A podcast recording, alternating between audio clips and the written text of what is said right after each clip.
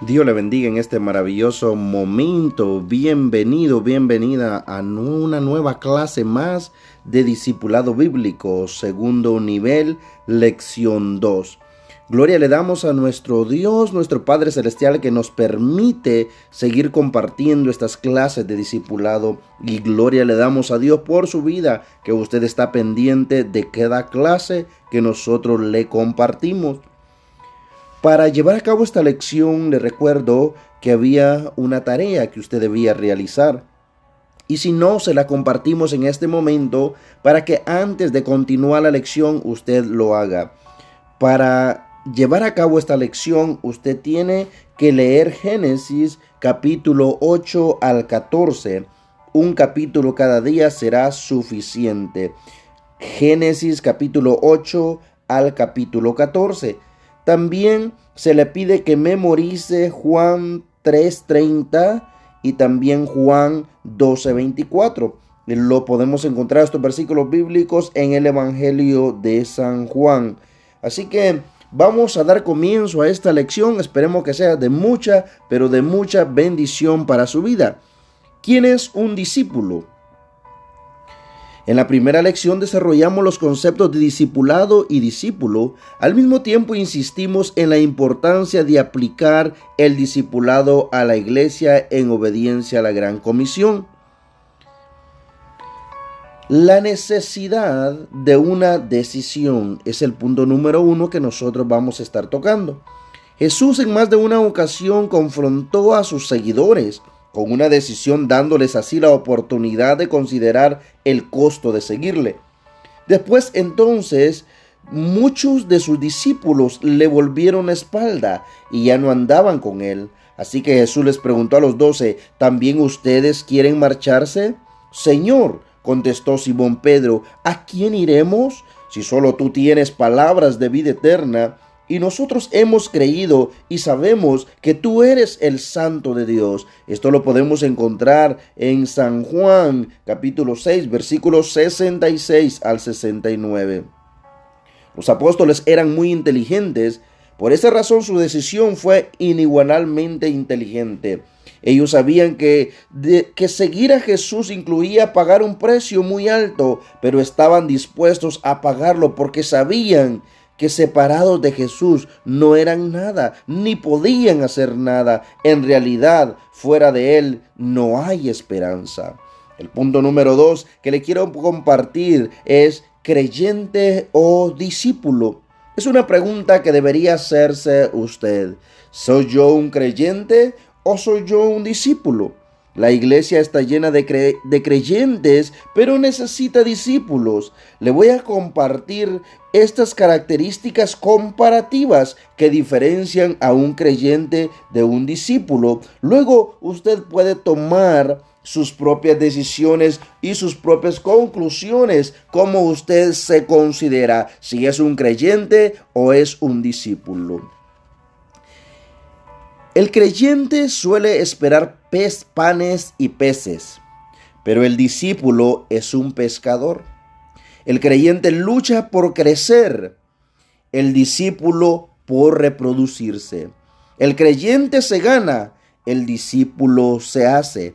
El creyente depende en su mayoría de los pechos de la madre, en este caso el pastor, pero el discípulo está destetado para servir.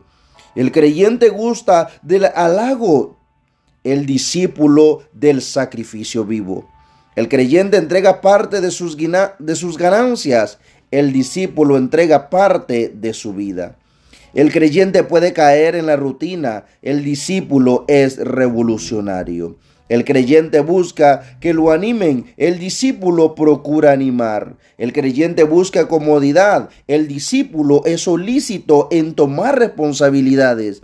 El creyente murmura y reclama, el discípulo obedece y se niega a sí mismo. El creyente es condicionado para las circunstancias, pero el discípulo aprovecha las circunstancias para ejercitar su fe.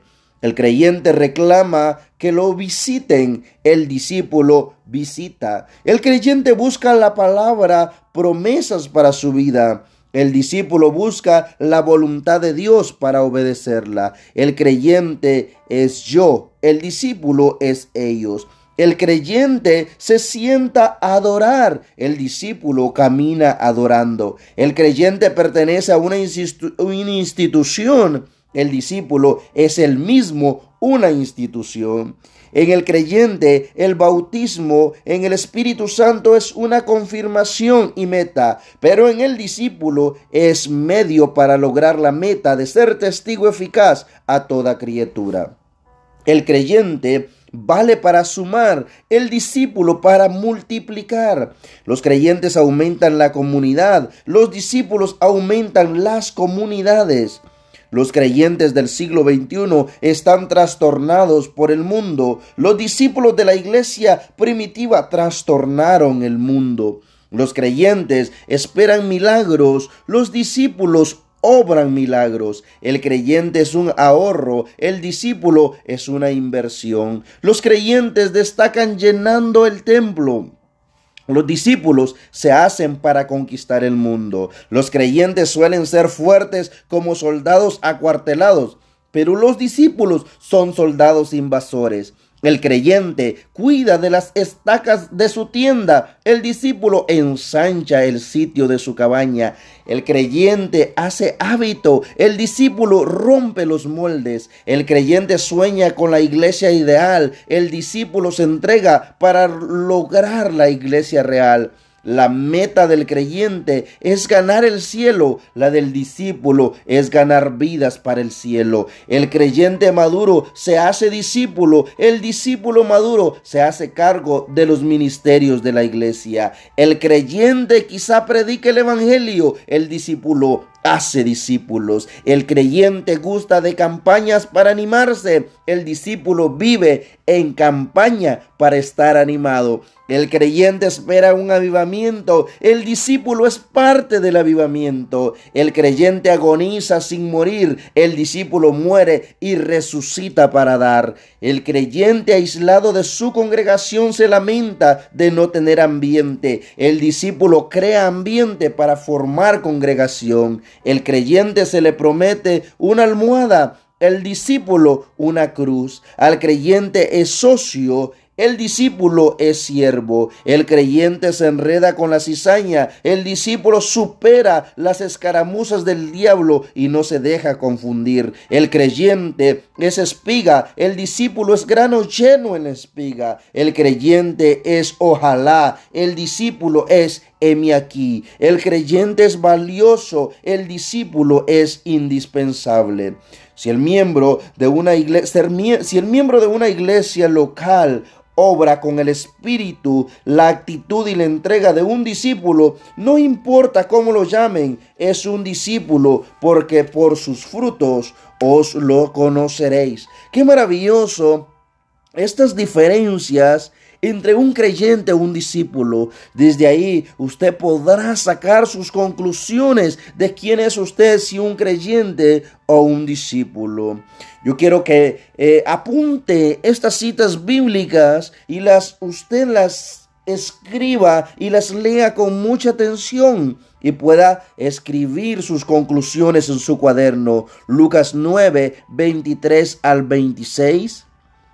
También Mateo 19, 27 al 29. Y le damos la gloria a Dios porque usted nuevamente ha escuchado una lección maravillosa de discipulado que le ayudará a crecer espiritualmente.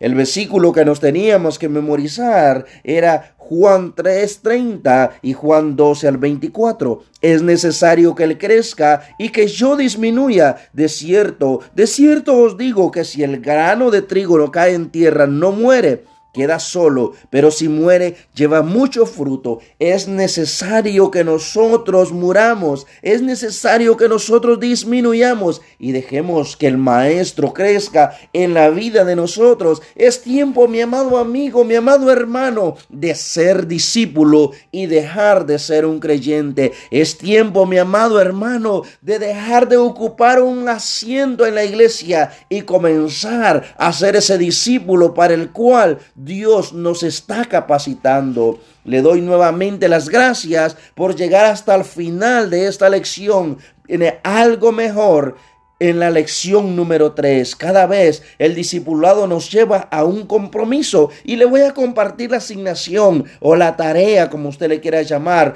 para la lección número 3. Usted tendrá que leer Génesis capítulos 15 al 21. Un capítulo cada día será suficiente. Génesis capítulos 15 al 21.